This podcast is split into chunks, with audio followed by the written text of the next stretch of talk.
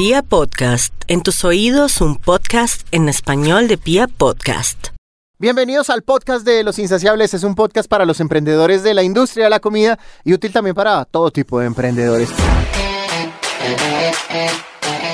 Todas las historias y consejos detrás de los negocios de restaurantes compartidas por quienes lo tuvieron que vivir en carne propia. Los invito a que conozcan y sigan los canales de Los Insaciables en YouTube, en Instagram y en Facebook. Si tienen preguntas, si quieren que le preguntemos algo a estos emprendedores, ustedes simplemente nos dejan ahí la notita en los comentarios o en nuestro WhatsApp 315-719-0707. Hoy tengo dos invitados, Rafa Cardona y Jaime Guzmán. Ellos son los creadores de Crunchy Cone. Vamos a comer eh, pollito en mordisquitos. O sea, como, como nuggets, pero no nuggets. Ahorita le voy a mostrar. No le entiendo. Sí, Necesito ya. que me lleve y me gaste. Ya, ya le voy a invitar, querido David. Hoy vinimos con los mismos 40 mil pesos de presupuesto para comer los dos. Vamos a ver a qué nos alcanza. Hay un lugar que se llama. Crunchy Cone.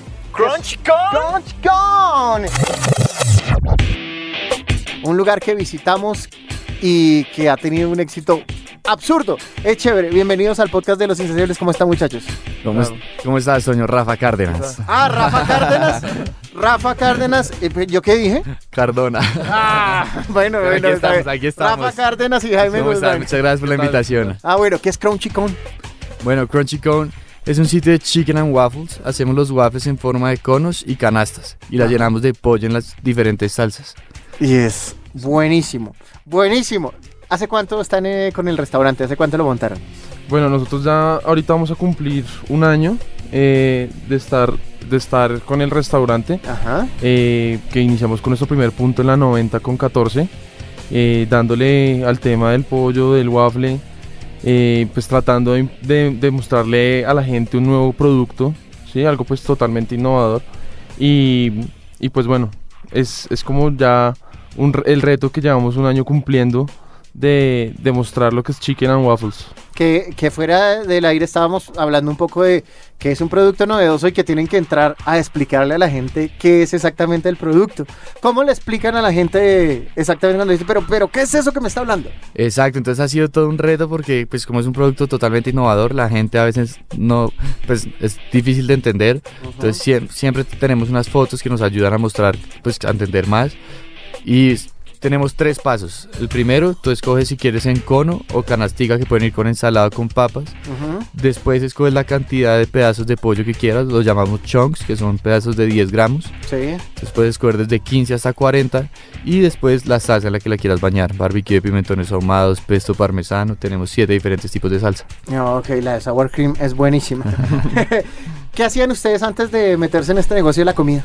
Bueno, eso ha sido, un, eso ha sido, pues eh, somos totalmente diferentes. Nosotros nos conocimos hace mucho en el colegio, Sí. pero nos dejamos de hablar. Yo estudié administración de empresas y Y yo estudié gastronomía internacional y sommelier. Ah, ok. Sí. ¿Y cómo terminan los dos montando un negocio? ¿Cómo se vuelven a reencontrar?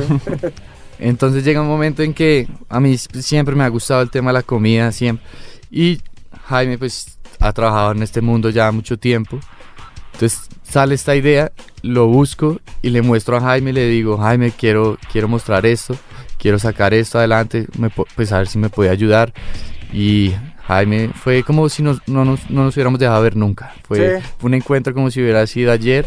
Sí, y entonces esto, eh, bueno, Rafa primero me contactó, eh, pues como un- buscando una asesoría, como quiero, pues te- tenemos una idea, tenemos un tema, pero queremos pulirlo. Entonces, eh, Rafa al, buscarme nuevamente fue lo mismo, nos- como si no- lleváramos dos días sin vernos. Entonces, eh, pues ya él siendo administrador, yo siendo pues ya un cocinero profesional, eh, analizamos el producto, me pareció una muy buena idea, yo le dije Rafa, venga, esto, se- esto tiene mucho potencial, déjeme y lo, lo manejamos, lo, lo- lo investigamos, hacemos pruebas de sabor, hacemos nuevas salsas para, para llegar a lo que estamos haciendo hoy en día, ¿sí? Que ha sido pues un- ya un trabajo de un año, pulirlo todos los días, nuevos sabores, nuevas salsas, desde el apanado del pollo hasta cómo vamos a hacer las salsas, pues todo se, se lleva trabajando desde, desde ese punto. ¿Trabajaban antes en otra empresa? O sea, que, ¿de qué vivían antes? Yo, yo, yo me acabé de graduar, yo acabé de terminar mis prácticas, estaba en ese momento de la vida que, Buscando trabajo. que si no- decía, o sea, porque estaba, entonces, yo siempre había querido emprender, pero obviamente tenía la gente que me decía, no, primero tiene que aprender con la plata de otros, estaba como en ese, en ese cuento, pero dije, no, me voy a mandar de una. ¿Y Sí, usted? No, yo, yo en cambio sí, yo ya llevo unos años trabajando. Pues también pasa que pues en, en el, en el mundo de la cocina sí es otro tema ya más de eh, coger experiencia Claro. laboral, coger la práctica, volverse ágil, aprender a hacer recetas, aprender a hacer todo. Yo sí, yo trabajaba en un restaurante que se llamaba El Cielo, Ajá. ¿En Sí. Medellín? en-. Ah, Bogotá. acá en Bogotá. Sí, yo también yo trabajé allá un tiempo. Eh, antes también trabajé en otro restaurante que se llamaba Casa Brava, que era en, en una parrilla en la calera. ¿no? Sí, ¿Me sí, sí, ese lleva muchos años por ahí. Sí, Uno sí, cada vez que sí. sube a la calera lo ve. Sí, sí, sí, también trabajé en algunos, eh, trabajé mucho en eventos también, entonces yo llevo algunos, unos, unos buenos añitos trabajando eh, y dije como bueno, voy a, voy- yo también quiero emprender, yo también quiero pues sacar mi empresa adelante, entonces cuando me contacté con Rafa estaba en esa época de mi vida que también estaba pensando, bueno, ¿para qué voy a hacer? ¿Qué, ¿Para dónde voy a coger? ¿Qué, qué me voy a inventar?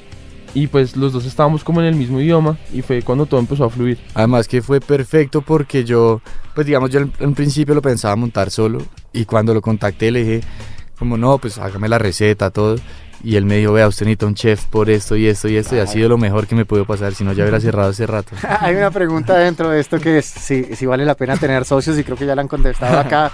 y, y- y más un socio que sepa de, de la parte de la, de la comida y, y- y la producción de Sí, yo creo que lo importante de socio es que se complementen, porque, pues digamos, nosotros cada uno tiene sus tareas y cosas muy bien estructuradas, entonces como que no nos pisamos. Ja- Jaime me ayuda mucho en los temas de cocina, yo si, si yo tengo una idea le digo, Jaime, vea, quiero, quiero hacer esto, y pues él es muy creativo y Jaime por la parte administrativa me dice, Rafa, o si sacamos estas promociones, si sacamos... Entonces como que nos estamos ayudando, pero cada quien tiene su rol muy claro. Es lo importante de, la- de los socios que se complementen. Eh, desde ese encuentro, cuando se les ocurrió y, y se sentaron y dijeron, venga, ¿por qué no, podemos, no montamos este negocio? Hasta el día que abrieron las puertas del negocio, ¿cuánto tiempo pasó? No, fuimos intensos, es que nosotros dos somos muy intensos. Nosotros nos reunimos la última semana de enero, la primera de febrero, y desde ahí nos vimos todos los días haciendo pruebas. Dijimos, mandémonos de una y abrimos en abril. Nos, fueron- pon- nos poníamos horarios. Sí. Eh, o sea, empezamos a, digamos, buscar local. Entonces, esta semana hacemos pruebas de sabor. Esta semana vamos a darle, por ejemplo, vamos a hacer prueba de cinco salsas. Eh, reuníamos a las familias, amigos, hacíamos reuniones también muy chéveres, recochábamos y de paso pues hacíamos las pruebas de procesos, pruebas de, digamos, muy importante también del apanado, de, la- de- de todas las salsas que queríamos meter en la carta, cómo iba a funcionar la carta, eh, cómo ensamblábamos el cono. Entonces todo eso fue pruebas, pruebas, también pues buscando local, proveedores, etcétera. Pero se trabajó desde el primer día que hablamos, al otro día ya teníamos, ya estamos armando un horario Sí. semanal de metas a cumplir Sí, no, y fue- para poder abrir. en tres meses ya estábamos abriendo el primer crunch. Ya, ya estaba funcionando. Hay gente que se toma un poco más de tiempo porque dice que tiene que hacer más pruebas.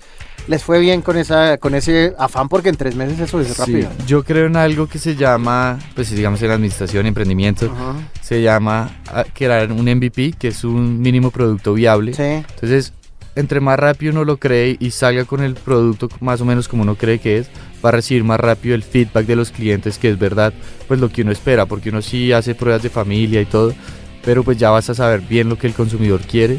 Entonces nosotros salimos y salimos al principio solo con los conos y ese fue como nuestro MVP y con el tiempo los clientes empezaron a, pues no sabían si quedaban llenos, si traía la, pues si, si era suficiente para un almuerzo. Ajá. Y ahí fue como fuimos creciendo y cambiando un poquito el concepto a lo que quiere el cliente. Nacieron los bowls, nacieron la cantidad de chunks, porque antes solo teníamos uno. O sea, Ok. la gente de pedía 15. uno, el de 15 y ya. Ya. Entonces, ahora ya puedes pedir de 15 hasta 40, que tenemos gente que solo, o sea, puede pedir uno de 15 o hay gente que con el de 40 para uno queda bien. Ok, eh, el formato de MVP lo encuentran en Google en, en cualquier forma, mejor dicho, simplemente digitan así y ya se bajan y por lo menos eso sirve de arranque, ¿no? Sí, no, en verdad es una, es una nota leer un poquito sobre eso, porque sí le ayuda a uno, pues, y como a mandarse, porque hay mucha gente que se queda pensando, ¿será que gusta, será que no? Y también dicen, pues también se dice que uno a veces cree muchas cosas, pero no entiende lo que el cliente en verdad espera de uno hasta que uno lo saca. Ok. ¿Qué errores cometieron en este montaje, en el, en el proceso que llevan incluso hasta desde que arrancó la idea hasta hoy en día? ¿Qué errores han cometido? Uy, eso es difícil de decir, eso es difícil de decir. Yo pienso- yo- yo- aprendizajes, aprendizajes. aprendizajes. Es que yo pienso que más, más que errores, o sea, de, de pronto volviéndonos un poco al tema del MVP, es, por ejemplo, que antes la gente no nos percibía como un almuerzo al arrancar. O sea, vean el cono y decían como, "Mm, listo, llamativo, rico, pero realmente me voy a sentar a almorzar eso. Entonces, por más de que lo tuviéramos con papas, salsas o lo que sea, No. la gente no lo percibía al inicio como un almuerzo. Entonces, en, eh, en parte, pues, no verlo como un error, sino como un aprendizaje, como ¿qué mo- cómo, cómo más podemos explotar nuestro producto para que la gente lo perciba como un almuerzo o como algo más que los, o sea, que, mejor dicho, yo voy a pagar por algo, quiero estar lleno y quiero comer rico. Entonces, ver cómo la gente nos percibía. Entonces, es, es como manera de pensar en ese sentido. Yo digo, más que un error, fue como el primer golpe que nos, nos estaba mostrando el público, por decirlo así, de, hey, falta, falta explotar el producto, falta hacer más cosas. Ok, con temas administrativos, legales, de impuestos, ¿cómo les va con eso? Es, eh, a veces creo que la parte de a un emprendedor le da más miedo eso que Sí. montar en su negocio. ¿Es complicado o, o es sencillo aquí en Colombia? No, eso es un gallo, eso es un gallo. eso es un gallo. Pero lo importante es siempre estar bien asesorado. ¿sí? ¿Se asesoran ustedes por, por ah, o sea, quién usan eh, de Nosotros asesor, tenemos amigos? un contador, un Ah, contador, un contador amigo que nos está ayudando siempre a decir, ustedes tienen que pagar esto en esta fecha, vengan, sacamos esto, porque siempre son varios temitas que uno al principio no tiene tan claro y unos pagos que uno no tiene tan claro que también le toca meterlo en los costos, que uno no siempre sabe, entonces estar muy pendiente de, de todo lo legal Ok. y actualizado siempre. Arrancaron con un local en la 90. ¿Cómo sabe uno si es correcto a- irse a hacer lo que ustedes hicieron, abrir un segundo local en la zona de, de Las Villas, eh, en Bogotá? ¿Cómo sabe, o sea, por qué, por qué no esperar más y vender más en el local y arriesgarse en otro local para tener los dos puntos? Eso, eso va ligado al tema de concepto, de qué concepto quieres darle a, a tu restaurante. Nosotros, nosotros en en el punto de la 90 teníamos, pues tenemos el concepto de cómpralo, llévalo, rápido, fácil. Pero como nuestro producto, nosotros también lo, lo vemos como algo más de ex- algo más experiencial, pues Sí. porque es pollo, waffles, la forma, todo. Dimos un punto en una zona más residencial, nos podría ayudar a incrementar como esa parte de experiencia que le queremos transmitir al cliente. Un punto en que no sea, no sea solamente voy por un cono y me voy caminando y comiendo, sino un punto en que yo diga voy a llegar allá, voy a sentarme, voy a estar con unos amigos, voy a parchar un rato, tomarme unas cervezas, comer algo rico.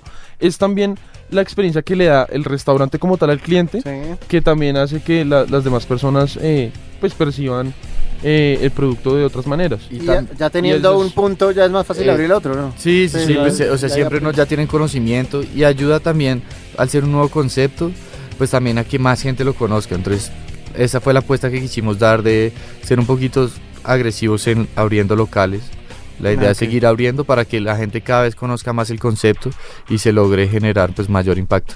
En temas de, de promoción digital, de marketing digital, eh, muchos ha, ha pasado por acá algunos que dicen no nos interesa tanto las redes, pero la gran mayoría dice tema de promoción digital es importante. ¿Cómo les va a ustedes con esto? No, para nosotros yo creo que ahorita el marketing digital es un 100%. Yo creo que es- le damos mucha importancia nosotros en Crunchycone a, a las redes.